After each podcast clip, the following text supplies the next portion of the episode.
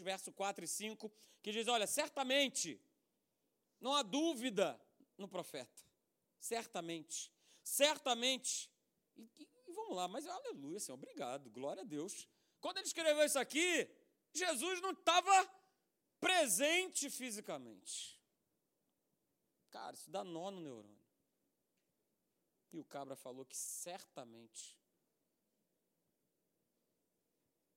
ele não viu essa promessa se cumprir. Mas ele declarou. Mas ele contemplou. A gente vai falar sobre isso nessa noite. Vai ser bom demais. Certamente ele tomou sobre si as nossas enfermidades, queridos.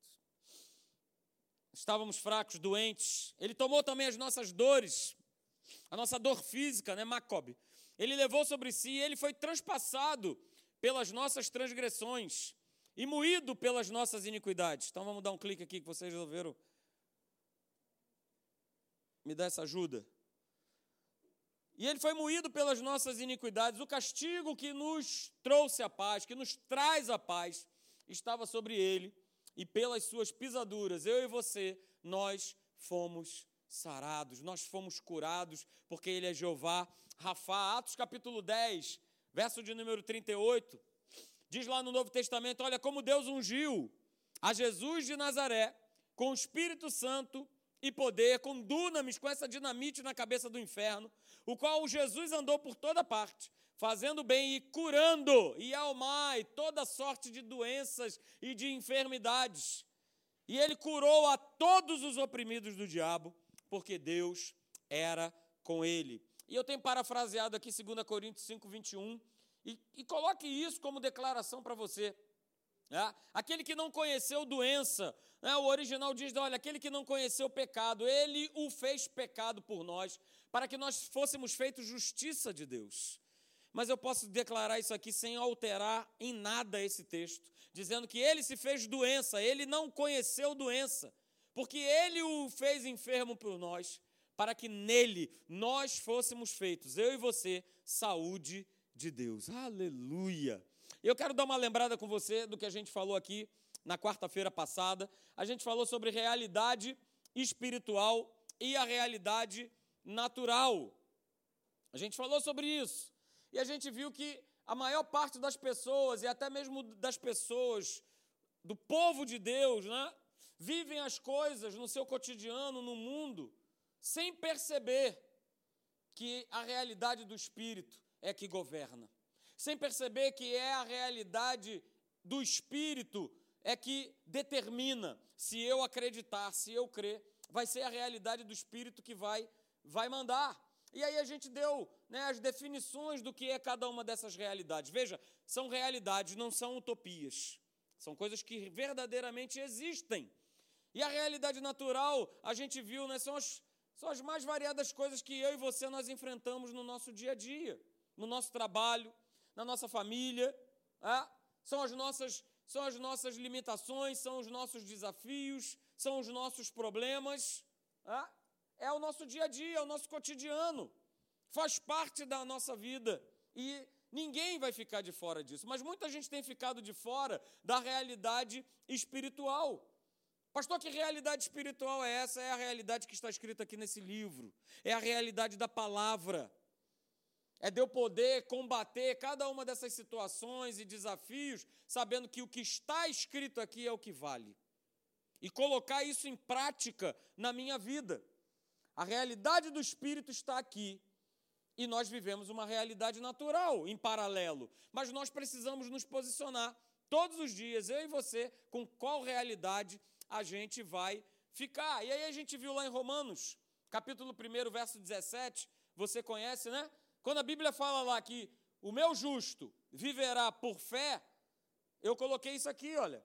Ele coloca isso porque não existe nenhuma chance, né? e nem é possível para nós, enquanto novas criaturas, nós vivermos de outra maneira, queridos.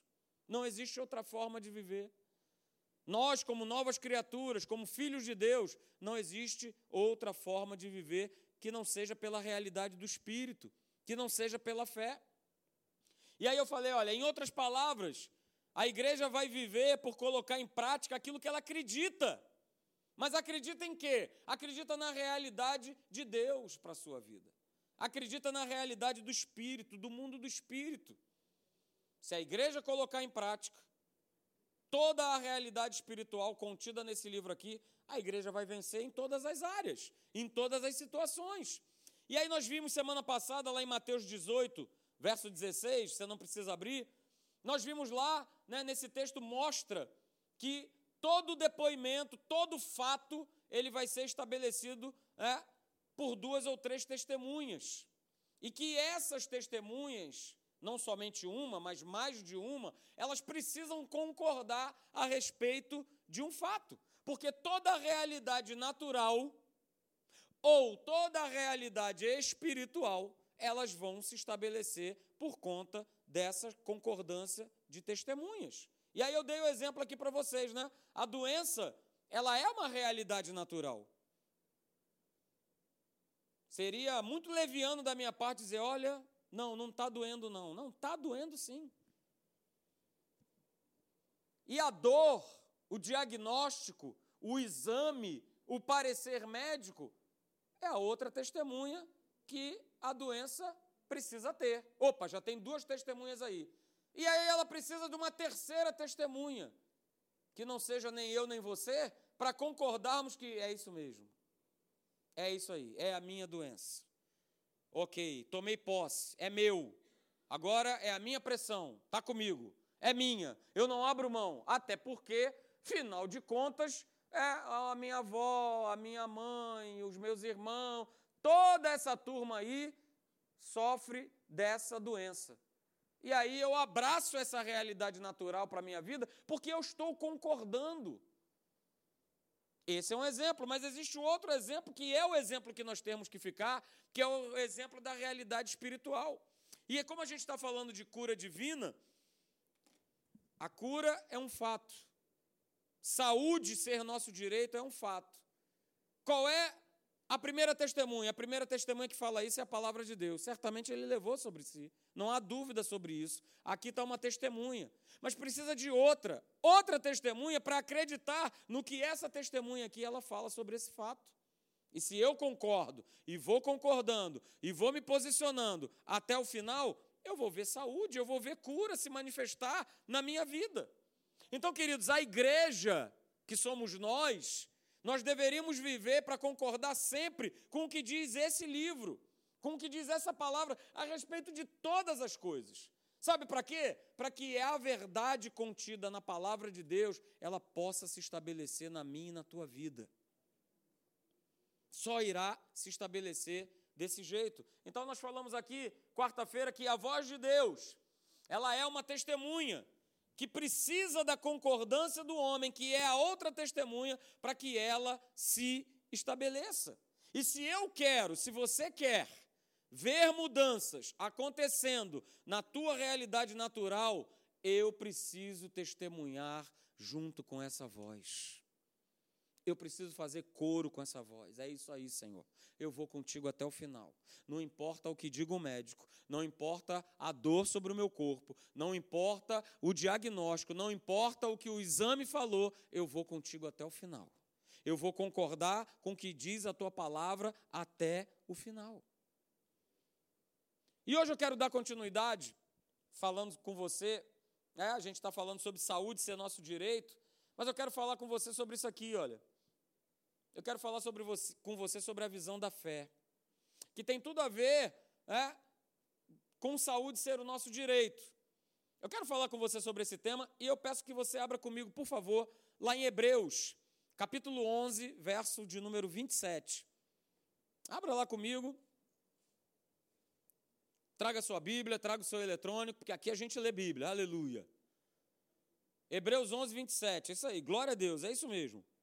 Hebreus 11, 27. Acompanhe aí comigo a leitura, por favor. Veja o que diz lá.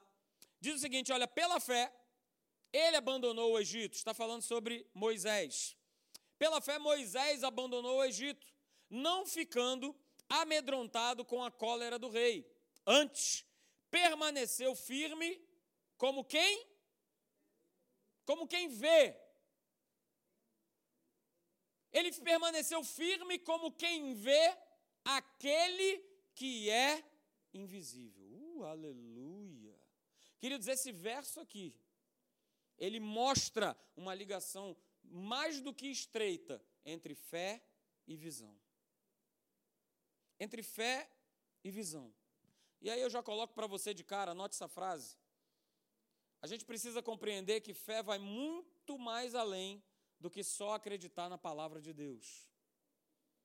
Eu falo para você, nessa noite, sem medo de errar, que fé é ter essa visão, é enxergar a palavra de Deus, é a gente poder ter a visão clara, cristalina a respeito da palavra de Deus. Ok? E vamos continuar ainda estudando um pouco sobre esse verso, de Hebreus 11, 27. Esse verso está falando de uma realidade invisível. Não é o que a gente leu aí? Não é isso? Ele permaneceu firme como quem vê aquele que é invisível.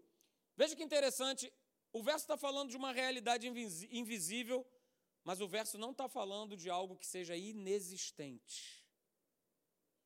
Vai pegando. O verso está falando de uma realidade invisível. Mas o verso não está falando de algo que não existe. Ele permaneceu firme, vendo, não com os olhos naturais. Quando está falando aqui ver, né, esse ver aqui no grego é, é tomar posição, é acreditar, é confiar, sem duvidar. Ok? Então, Está falando a respeito de algo que ainda é invisível, mas que existe. Então, queridos, olha só. A fé, ela não trabalha com o inexistente. Ela trabalha com o real, mesmo que esse real ainda seja invisível. Uh, aleluia! Vou repetir. A fé, ela não trabalha com o inexistente, mas ela trabalha com aquilo que é real. Mesmo que isso ainda não seja visível. Vai pegando. Vai pegando. Continua aí em Hebreus. Volta só um pouquinho. Hebreus capítulo 11. Você vai ver exatamente isso que eu acabei de falar aqui. Hebreus capítulo 11, verso 3. Hebreus 11, verso 3. Essa frase que está aqui é Hebreus 11, 3. Você pode até associar esse verso 3 com essa frase que está aí no PowerPoint. Hebreus 11, verso 3 diz assim: Olha, pela fé, veja que é pela fé.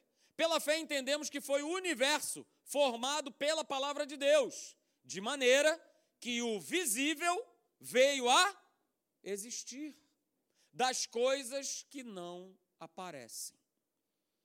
Olha que maneiro, que legal. A gente crê e entende que o universo que foi formado pela palavra de Deus se formou da seguinte forma: aquilo é, que era visível se tornou a existir, mas esse, esse real, essa coisa real, é, ela ainda não aparecia, mas estava lá, estava presente lá. Então, queridos, a fé ela não, ela não cria algo do nada, mas ela traz a existência. Uh, aleluia!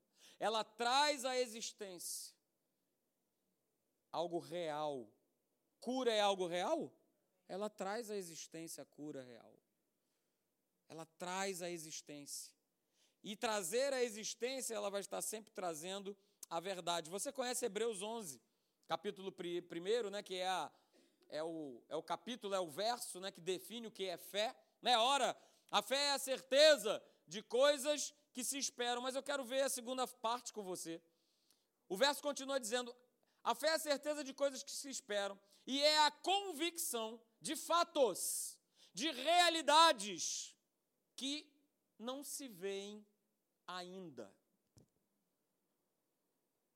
A fé é a convicção de fatos, de realidades que não se veem, que ainda estão invisíveis, mas estão invisíveis ainda. Elas se tornarão visíveis. Elas se manifestarão na minha e na tua vida. Elas vão se manifestar. Então, querido, se, se eu não tenho Olha só, presta atenção. Se eu não tenho a visão pela fé de que eu possuo saúde, que saúde é meu direito, que foi Deus que me deu, eu não vou viver com saúde. Se eu não tenho essa crença, essa visão, pastor, mas eu não estou vendo. Cara, você não está vendo, mas é real. Só tem dois caminhos. Ou eu abraço essa crença e vivo por ela e vivo com saúde, ou eu abro mão e vou viver uma vida todo quebrado. Se eu não tiver essa visão real, que eu já fui curado, você já foi curado, nós já fomos curados na cruz do Calvário, isso não vai se tornar realidade na nossa vida. Consequentemente, eu não vou ser curado. E aí segura essa frase, que é total, que é demais. Somente pela fé eu vou conseguir enxergar a realidade de Deus. Que está presente a todo momento. Que está presente aqui, que está presente em você. A realidade do Espírito. Mas eu só vou conseguir enxergar pela fé. Eu só vou conseguir enxergar pela fé. Você quer ver um exemplo bacana sobre isso? Vai comigo lá em 2 Reis. Você conhece esse texto, né? Esse texto é bastante conhecido. 2 Reis, capítulo 6, a partir do verso de número 15. Aí está uma demonstração do que a gente acabou de falar. Quando teve fé, o cabra passou a ver. E aquilo que para ele era invisível se tornou visível. E estava lá, era real. Era real. Segundo Reis 6, capítulo de número 15, diz assim: Olha, tendo se levantado muito cedo, o moço do homem de Deus, e saído, eis que tropas, cavalos e carros haviam cercado a cidade. Olha aí, realidade natural. Realidade natural. Olhos, olhos físicos vendo tudo isso aí. Rapaz, estourou agora. É tropa, é cavalo, é cavaleiro. Jesus cercou geral e agora. E aí foi justamente isso que ele. É? O moço de Eliseu falou: Ai, meu Senhor, e agora? Ai, meu Deus, e agora? Ai, o que, que eu vou fazer? É? E aí, o que, que Eliseu respondeu? Cara, olha só, não temas. Olha a declaração de Eliseu, queridos. Olha só, não temas, porque mais são os que estão conosco do que aqueles que estão com eles. E aí Eliseu ele continua, né? ele, ele ora e ele pede ao Senhor: Senhor, olha só, abre os olhos para que o meu moço possa ver. Então o Senhor abriu os olhos do moço e ele viu que o monte estava cheio de cavalos e carros de fogo em redor de Eliseu. Uh, aleluia! Sempre esteve lá! Sempre esteve lá. Mas o moço de Eliseu não conseguia enxergar, porque você só consegue enxergar pela fé. Você só consegue enxergar as realidades do Espírito pela fé. Então, queridos, olha só que interessante, a fé, ela vai enxergar com clareza a cruz. E ela precisa enxergar com clareza a cruz. Sabe por quê? Porque foi na cruz que as nossas enfermidades e o nosso pecado, eles foram totalmente cancelados e aniquilados. Então eu preciso enxergar com clareza essa obra maravilhosa e redentora da cruz do Calvário. Eu preciso crer, eu preciso tomar posse, eu preciso viver essa realidade da cruz todo dia. Todo dia eu preciso viver essa realidade da cruz. E aí tem um verso muito legal que está lá em Números, eu peço que você abra, por favor. Números capítulo 21. E aqui já mostra né, para a gente, povo da nova aliança, novas criaturas, como é importante essa questão da fé que enxerga a palavra. Números 21, verso 8. E aqui é uma sombra, né, é uma figura do que a gente tem que fazer agora no que diz respeito à obra consumada da cruz. Números 21, verso 8 diz assim: Disse o Senhor a Moisés: Faze uma serpente abrasadora, põe-na põe -na sobre uma haste, e será que todo mordido que ia mirar, que ia ver, que enxergá-la, ele vai viver. Verso de número 9: fez Moisés uma serpente de bronze e a pôs sobre uma haste. Sendo alguém mordido por alguma serpente, se o que é que diz aí? Se olhava, se olhava para a de bronze, ela, a pessoa, sarava.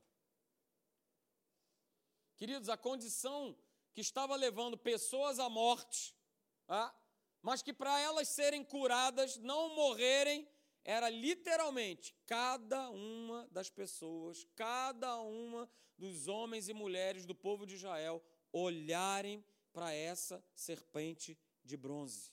Então, queridos, é pela fé, é pela fé que eu e você, a gente precisa enxergar a derrota da serpente na cruz do Calvário. Olhar para a cruz e saber que Satanás, a serpente, ela já foi derrotada. Ela não tem poder, mas eu preciso olhar. Eu preciso enxergar, eu preciso ter essa fé, queridos. Então, quando eu olho para a cruz, eu posso aí sim ver o quanto eu sou vencedor, o quanto eu sou próspero e o quanto eu sou abençoado com saúde. Mas eu preciso olhar para a cruz, porque na cruz do Calvário me mostra essa minha condição. Olhar para a cruz do Calvário, e olha só, queridos, eu não estou falando de algo físico, eu estou falando dessa obra redentora maravilhosa de Jesus, que nós celebramos aqui, que nós né, lembramos no início do culto, é justamente estar me lembrando de que eu sou vencedor, de que eu sou mais que vencedor, que eu sou próspero, né, e que eu sou abençoado com essa saúde. Então, queridos, olhar para a cruz, para esse benefício, para essa obra redentora, precisa ser o nosso exercício contínuo de resistência ao diabo, de resistência ao inferno. Abra lá comigo Provérbios, capítulo 4, verso 20. Provérbios capítulo 4, verso 20. Vá lá comigo. Diz lá no verso 20, você conhece também. Provérbios 4, 20 diz: Filho meu, atenta para as minhas palavras, aos meus ensinamentos, inclina os ouvidos, não os deixes apartar-se dos teus. Não deixe apartar-se dos teus olhos. Está falando de visão espiritual.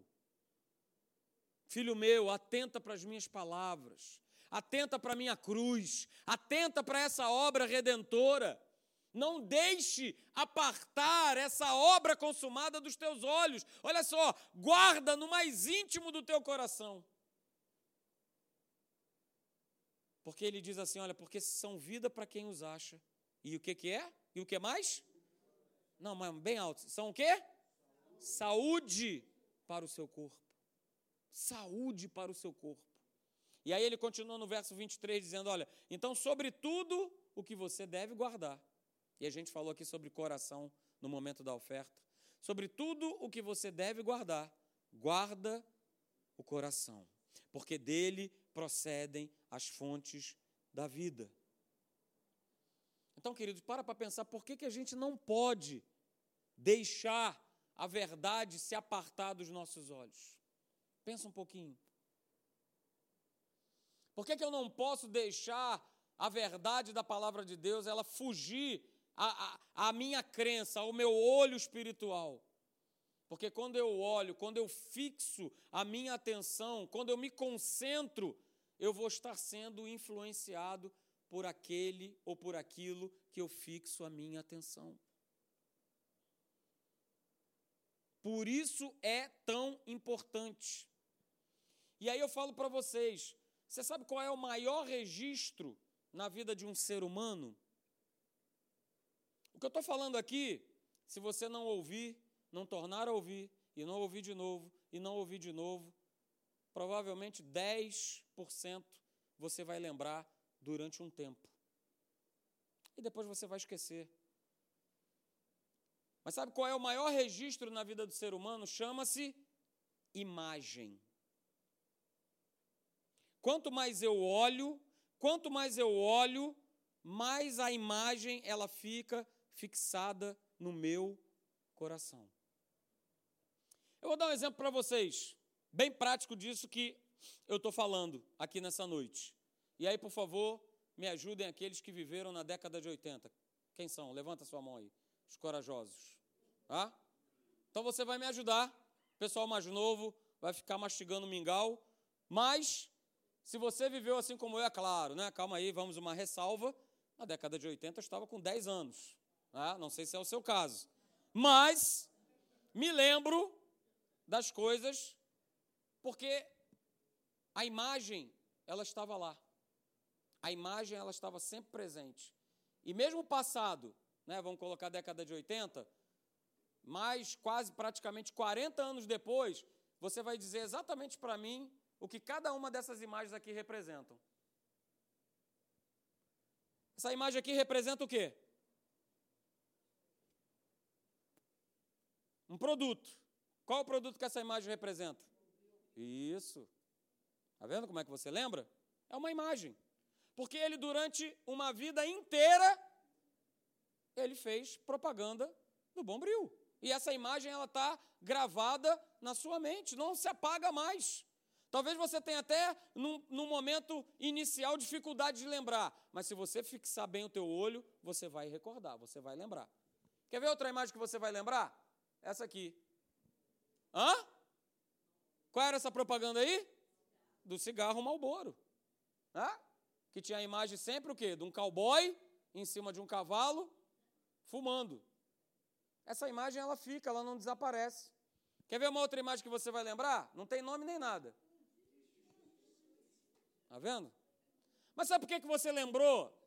Mas sabe por que, que você lembrou? Porque você assistiu, assim como eu, durante anos e anos e anos, propaganda desses três produtos.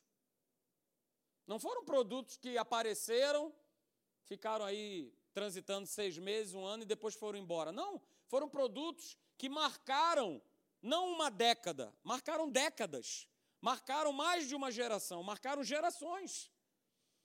Então, queridos, é, é justamente isso, e é como, e é como está escrito lá na palavra de Deus, né? lá em Provérbios capítulo 23, verso de número 7, que diz o seguinte: olha, como imagina a sua alma, assim ele é.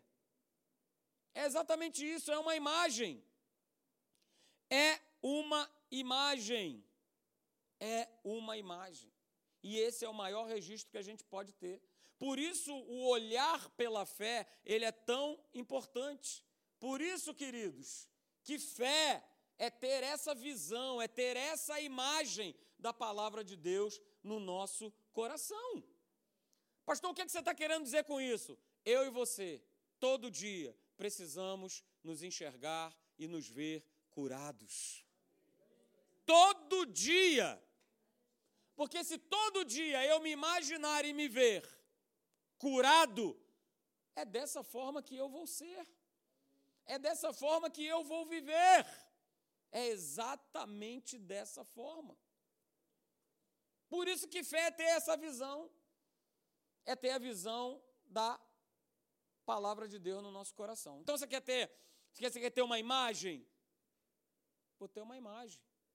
Certamente ele levou sobre si, e a imagem é ver o meu Jesus, não coitadinho, apanhando, mas ver o meu Jesus triunfando sobre a morte, sobre o inferno, sobre as doenças, sobre as enfermidades, sobre as situações. Essa é a imagem que eu e você precisamos ter no nosso coração para que essa imagem se torne a minha imagem, se torne o meu registro.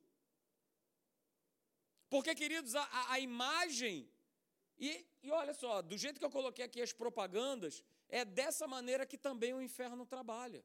Ele vai lançando uma imagem. Uma imagem de insegurança, imagem de medo, imagem de impossibilidades, e eu, todo dia, eu e você, a gente acorda, a gente é bombardeado por essas imagens. Nós somos bombardeados. Todos os dias. Então eu também preciso levantar a imagem do Espírito. E se o assunto é cura divina, eu preciso levantar a imagem de falar: opa, ele levou, ele triunfou na cruz do Calvário. E é essa imagem que eu vou carregar, tanto na minha mente quanto no meu coração. É essa imagem que vai ficar. Passa ano, entra ano e sai ano, e eu me vejo curado e eu me vejo sarado, e eu me vejo perdoado, e eu me vejo próspero, e eu me vejo vitorioso, e eu vejo a minha família sendo bem-sucedida, e eu vejo a minha vida de relacionamentos prosperar, e eu vejo aquilo que tudo onde eu coloco a mão dá certo. Mas a gente precisa entender que o contrário também é verdadeiro, queridos. Eu trabalho com uma pessoa, está na igreja, que ele é o exemplo onde tudo que ele coloca a mão dá errado. Mas sabe por que, que isso acontece? Porque ele tem a imagem a respeito dele próprio de que ele é miserável, de que ele é culpado, de que ele não presta, de que ele não vale nada, e para completar, ainda tem a família que fala todas essas coisas sobre ele, e ele vai tomando posse. Ele vai tomando posse. E olha, é impressionante que por mais que eu esteja do lado dele, conversando com ele, falando com ele, mostrando palavra, indicando o livro, e já criou-se um bloqueio. Porque o mais importante é, não, a forma como eu me vejo. Não importa mais a forma como Deus o vê, a imagem que Deus tem dele. Não, é o que importa é a imagem que eu tenho, que eu faço de mim mesmo. E se eu e você ficarmos carregando uma imagem de fracassados, derrotados, doentes, é essa imagem que nós vamos ter. É essa imagem que nós vamos carregar e propagar. E propagar para quem estiver ao nosso redor. Então, queridos, para nós terminarmos, eu termino com essa frase: o nosso espírito, influenciado pelo Espírito Santo, ele tem, diga, tem ele tem a capacidade de ver, de enxergar as verdades que estão na palavra de Deus. Nós temos essa capacidade, queridos. O Espírito Santo ele nos ajuda, ele nos influencia, ele nos guia, ele nos dirige, para que a gente possa ter essa capacidade sim de aleluia. Senhor, olha só, eu não vejo, mas eu creio. Eu não vou andar como Tomé, que preciso primeiro ver, precisa primeiro ter uma comprovação para depois eu acreditar. Não, isso não é fé. Isso é natural, isso é da forma que todo mundo vive. Mas eu vou me posicionar, eu vou crer, eu vou confiar, eu vou acreditar que existe uma realidade do Espírito sobre a minha vida, de que Jesus ele levou sobre si as minhas doenças e as minhas enfermidades, e nem eu, e nem minha esposa, e nem meu marido, e nem meus filhos têm que andar doentes e enfermos. Ele levou sobre si. Ele carregou as nossas doenças. E nós precisamos nos enxergar dessa forma. Amém, queridos? Vamos ficar de pé, eu quero orar por você. Aleluia! Uh, glória a Deus! É isso aí, a palavra de Deus é essa dinamite poderosa que mexe com o nosso coração que fala com a gente. Quero mesmo, sabe, te incentivar. Da mesma forma que você usou aí a tua mente, a tua memória, para recordar e lembrar, né? Ah, isso aqui falava desse produto ou daquele produto. Você também exercitar isso no teu dia a dia. Não, eu tenho certeza que, aleluia, na cruz do Calvário, na cruz do Calvário eu já fui sarado, eu já fui curado. Não é isso que a palavra diz? Olha só, eu quero, eu preciso trazer à memória o que pode me dar esperança. Cara, isso é mega bíblico para a minha vida e para a tua vida. Eu preciso trazer à memória, recordar, porque assim como imagina a minha alma, assim eu sou. Como você tem se imaginado, como você tem se visto, como você tem se enxergado pelos olhos da fé. Feche os olhos. Senhor, nessa noite eu quero quebrar isso no nome de Jesus. No nome de Jesus, meu Pai. Pessoas, Senhor, aqui, que se por um acaso se enxergam ou se veem com uma imagem de que não merecem, de que não são merecedoras. Senhor, eu quebro essa imagem do inferno no nome de Jesus. Porque, Senhor, nós não merecíamos nada, mas hoje nós merecemos tudo, porque, Senhor, tu foste para aquela cruz no nosso lugar.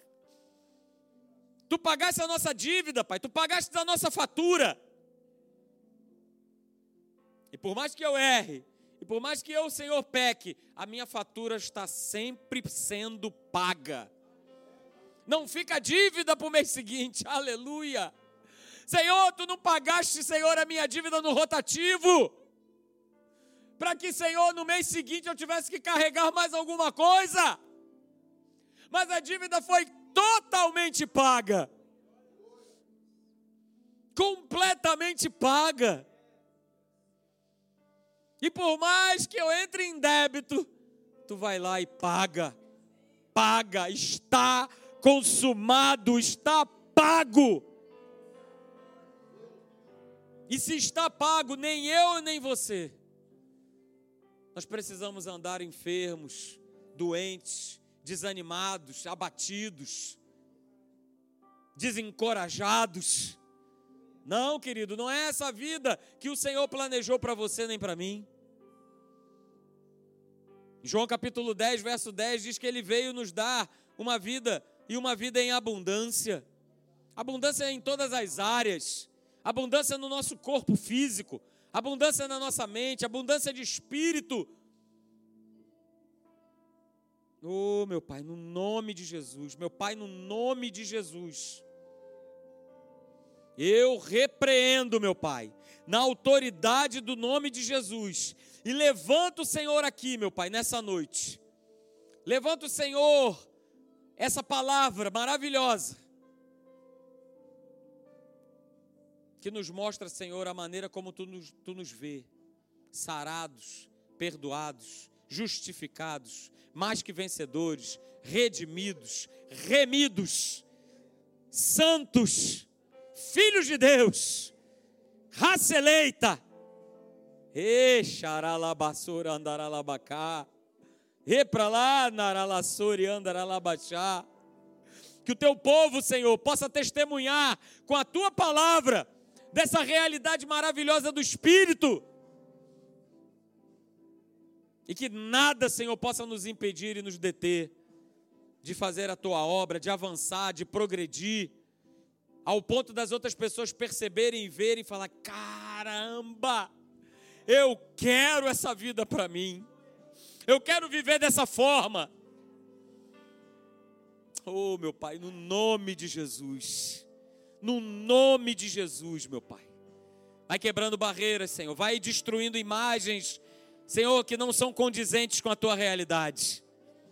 E coloca, Senhor, em nós a imagem da tua palavra, a verdadeira imagem da fé como Senhor nós lemos lá em Hebreus capítulo 11, verso 27, que, a, que Moisés ele para e ele toma posição, ele olha firmemente e ele consegue enxergar aquilo que era real para a sua vida e para o povo que ele estava à frente. Meu Pai, vai à nossa frente, Senhor. Vai, Senhor, à nossa frente. E vai, Senhor, destronando, meu Pai, toda a potestade, todo espírito de miséria, toda doença, toda enfermidade, no nome de Jesus. Nós cremos, Senhor, em Ti, meu Pai. Nós acreditamos, Senhor, na força do Teu poder.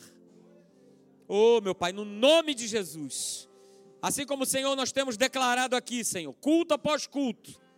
Não como, não como algo religioso, mas porque nós cremos que esse país e essa cidade te pertencem cada rua, Senhor, cada município, cada bairro, cada estado, Senhor, desse país, vão, Senhor, saborear, vão experimentar um novo tempo, Senhor, para honra e glória do Teu nome. E, Senhor, irão reconhecer que isso é fruto, não de homens, mas é fruto da tua graça, é fruto do teu Espírito Santo, é fruto da manifestação do teu poder.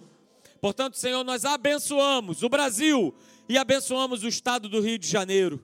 No nome de Jesus, meu Pai.